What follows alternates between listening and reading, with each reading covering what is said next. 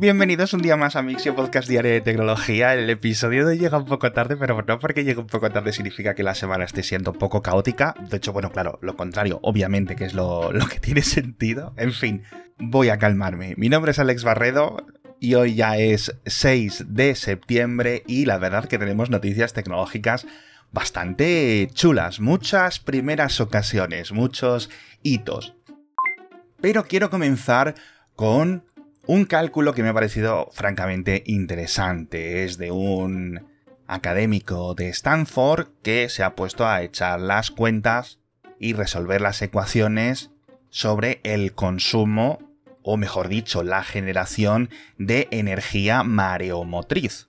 Una de estas categorías de generación hidroeléctrica que está muy poco utilizada a nivel mundial, pero que esperamos que poco a poco vaya creciendo. Y el titular de este académico es quizás lo más llamativo porque tiene una afirmación muy tajante y un dato que asusta. La afirmación tajante que la energía mareomotriz no es renovable, algo que podemos ponerle muchas comillas o muchos asteriscos, pero en cierto sentido es real, porque está basada en la energía cinética, la energía potencial de las mareas que están generadas por las diferencias de rotación entre la Tierra y la Luna. Una dupla orbital, por decirlo así, que en unos mil millones de años aproximadamente se estima que ambos objetos queden sincronizados, es decir, el resultado para nosotros sería que a medida que la Luna va frenando la Tierra por el efecto de las mareas, nos quedásemos en unos 12 días por año, es decir, 12 rotaciones por cada órbita alrededor del Sol. Entonces, los oyentes un poco más avispados ya habréis hecho la conexión en vuestro cerebro de dónde entra en esto la energía mareomotriz. Y es que añade cantidades infinitesimales de reducción extra, es decir, que cuantas más plantas de energía mareomotriz para convertir esta energía de las olas o mejor dicho, de las mareas en energía eléctrica, vamos a ir frenando poquito a poquito, ligeramente, la rotación de la Tierra. Y aquí es donde viene el cálculo del académico, porque concluye que si utilizamos la energía mareomotriz para extraer aproximadamente el 1% de la energía que consumimos, esta sincronización de órbitas, en vez de ocurrir dentro de mil millones de años, ocurriría en 1031 años. Es decir, en el año 3054, con, obviamente, pues, un frenado progresivo desde aquí hasta entonces. El cálculo y las ecuaciones, hasta donde yo lo veo y la gente que lo está comentando, no tienen mayor misterio, son así, es decir, es física relativamente sencilla. El problema es que este académico asume que vamos a ir aumentando la generación eléctrica constantemente a un 3% anualmente hasta el infinito, al menos durante estos 1031 años. Y si sigue aumentando a ese 3%, pin, pin, pin, pin, pin, pin, cada año, y de ese nuevo total que va creciendo cada año, el 1% lo vamos añadiendo en energía creciente mareomotriz, cada año que pase añadiremos mayor resistencia o mayor frenado a las mareas mundiales, con lo cual le da esta cifra de 1031 años. Esto es la parte un poco más irreal, pero me ha parecido francamente interesante el cálculo.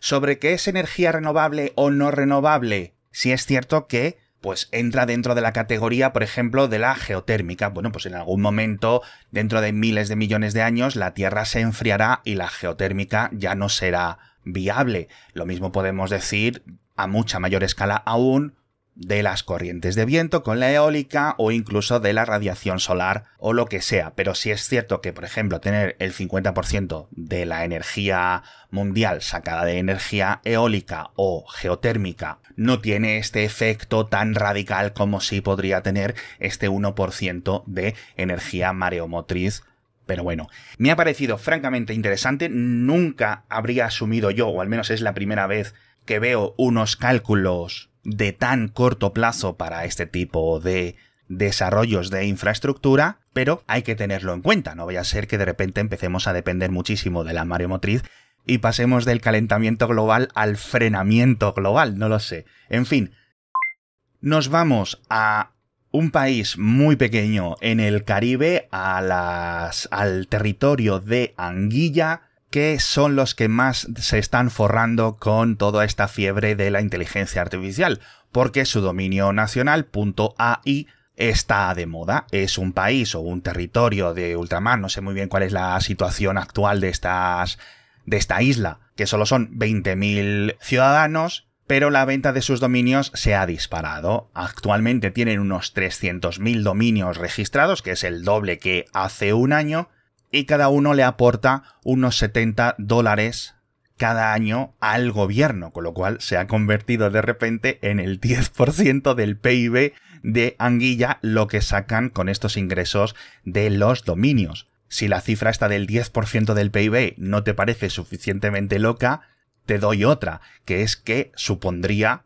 aproximadamente el 30% de los ingresos del gobierno o del presupuesto anual que tenga el gobierno de Antillas. Así que de repente pues les ha tocado un poco la lotería si estos dominios siguen creciendo o por lo menos se siguen renovando año tras año tras año. Dejamos las islas del Caribe para venirnos a unas islas más cercanas, a las Baleares, porque Air Nostrum, la aerolínea española que os comenté que había encargado 10 dirigibles eléctricos para vuelos entre las islas, unos Airlander 10, el modelo 10, es decir, que habían encargado 10 unidades del Airlander 10, ¿vale? Para rutas entre las islas, quizás rutas desde la península, Valencia, Barcelona, etc. Y ahora han duplicado, es decir, han pedido 20 unidades porque quieren ir a hacer más rutas con este tipo de aeronaves hasta Malta, Sicilia, Túnez, Libia, la Italia peninsular, etc lo cual son muy buenas noticias, no solo porque yo creo que todos queremos ver un montón de dirigibles dando vueltas sobre nuestras cabezas, sino porque además pues es un método muy económico, muy sencillo y que no necesita grandes pistas de aterrizaje, ni de despegue, ni nada. Así que, si todo sale bien, deberían de empezar a operar estas rutas en 2027, y recordemos que cada uno de estos modelos Airlander 10 podría transportar unos 100 pasajeros, así que con una flota de 20 se podrían eliminar muchísimos ferries, muchísimos vuelos. Y ahora, como os prometí al principio, vamos a hablar de estos hitos, de estas cosas que ocurren por primera vez. La primera es en España, que durante el mes de agosto de 2023, ahora ya tenemos las cifras de ventas de coches y el coche más vendido en este mes fue un coche de fabricación china, por primera vez en la historia de España. En concreto fue el MG ZS, que se vendieron 1949 unidades, así que quedó por delante de los Seat Arona, los Toyota Corolla, los Dacia Sandero, etcétera, los que suelen ser los grandes vendedores. Agosto es un mes un poco extraño para las ventas de coches, pero la verdad que a este fabricante chino le está yendo muy bien, en Europa en general, pero en España en particular. No solo el MG ZS, que es de combustible, de gasolina, etc., lleva unas 10.000 y pico unidades en lo que va de año, teniendo en cuenta que el coche más vendido lleva unas 18.000 unidades en España, es posible que acabe el año también dentro del top 3, top 5 incluso, y es que además a nivel eléctrico, el MG4 de la misma compañía ocupa el segundo puesto, es decir, es la segunda empresa que más coches eléctricos vende en España, solo por detrás de Tesla. Tiene un 8% de cuota de mercado frente al 20% de ventas de Tesla y de momento pues ya va por encima de las Volkswagen, las Seat, Kia, Fiat, etc. y todo el resto de marcas con coches eléctricos. Y el otro hito histórico, en este caso en Europa, es que una empresa biotecnológica pasa a ser la de mayor cotización bursátil en toda Europa. En concreto es la firma danesa Novo Nordisk, que lleva unos años subiendo mucho, muchísimo en ingresos y lo último que lo ha catapultado al primer puesto es que han lanzado un fármaco contra la obesidad y con la cantidad de gordos que hay en el mundo, entre los que me encuentro, pues imaginaos cómo están los inversores. Se piensan que esto va a ser, ¿no? Pues como la revolución de la Viagra, que van a empezar a vender esta medicina como si fueran chucherías. Lo cual seguramente sea real, pero bueno. En concreto, Novo Nordisk eh, son unos 393.000 millones de euros al cambio. Es una compañía que cotiza en coronas danesas, en la bolsa de Copenhague, pero también en diferentes otros eh, mercados bursátiles y se queda por encima de Louis Vuitton, que solía ser durante los últimos años la primera.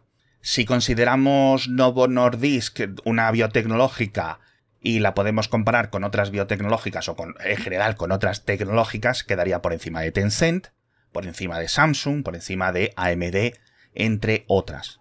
Pero bueno, que este la verdad es que es un mercado muy goloso y que va a crecer muchísimo y la verdad es que hay empresas muy fuertes en Europa en este tipo de industria. Pero bueno, en el boletín, en las notas del episodio tenéis muchísima más información, tenéis información sobre una especie de fallo informático o ataque informático a Codere, la empresa de apuestas. Dicen que un cliente español les ha robado medio millón de euros desde su plataforma web. No queda claro si es, pues esto, un fallo en un formulario o que le han ayudado algunos empleados internos. Así que vamos a esperar a ver si lo confirman. Hablamos también del nuevo logo de Android, que ahora viene en tres dimensiones. La verdad que bastante chulo. También han cambiado el logotipo, las letras. Hablamos de otra Q3 de Microsoft, ¿no? Como comentábamos hace unos días, en este caso en uno de sus grandes centros de datos de Azure en Australia, que se cayó por un problema de refrigeración. Los servidores automáticamente se apagaron, pero ocurrió durante la noche, con lo cual tuvo que intervenir el personal de guardia y Microsoft solo tenía tres personas en ese momento en el centro de datos, lo cual es una cantidad increíblemente insuficiente y al final pues no daban abasto y esa zona, ese centro de datos de Azure estuvo caído durante unas 24 horas, con lo cual no solo los clientes y los usuarios de Australia, también los de otros países de Oceanía y del sureste asiático quedaron afectados. Dice Microsoft que, oye, que reconocen el error, que aumentarán las contrataciones, pero he estado fijándome y eh, lo de Azure, Microsoft 365, etcétera, van de caída en caída mes a mes. La verdad es que les van las cosas un poco regular, hay que mirar estas cositas, ¿eh? Pero bueno, también hablamos ligeramente, os dejo algunos enlaces sobre el futuro de la marca SEAT, que ha habido unas declaraciones polémicas del CEO de Volkswagen diciendo que el futuro de SEAT es Cupra. Entonces no sabemos si es que esto significa que los modelos de SEAT van a desaparecer, van a ser poco a poco retirados, van a cambiar de nombre y cómo afectará en un movimiento ahora mismo del mercado que ya sabéis que todo está pasándose a motores híbridos y motores eléctricos donde francamente SEAT tiene una posición de mucho retraso. Así que Imagino que en los próximos meses o próximos años sabremos cuál es la decisión de lo que ocurre con esta marca y estos modelos de coches. Con esto me despido. Muchísimas gracias a todos por estar conmigo un día más, sobre todo por ser tan pacientes que no he publicado a las 6 de la mañana como suele ser. Pero bueno, ya solo con lo que hemos aprendido de la energía mareomotriz y sobre el PIB de un país caribeño, yo creo que nos damos por satisfechos. Muchísimas gracias y ahora sí me despido de nuevo. Hasta mañana que volveré con más noticias de tecnología.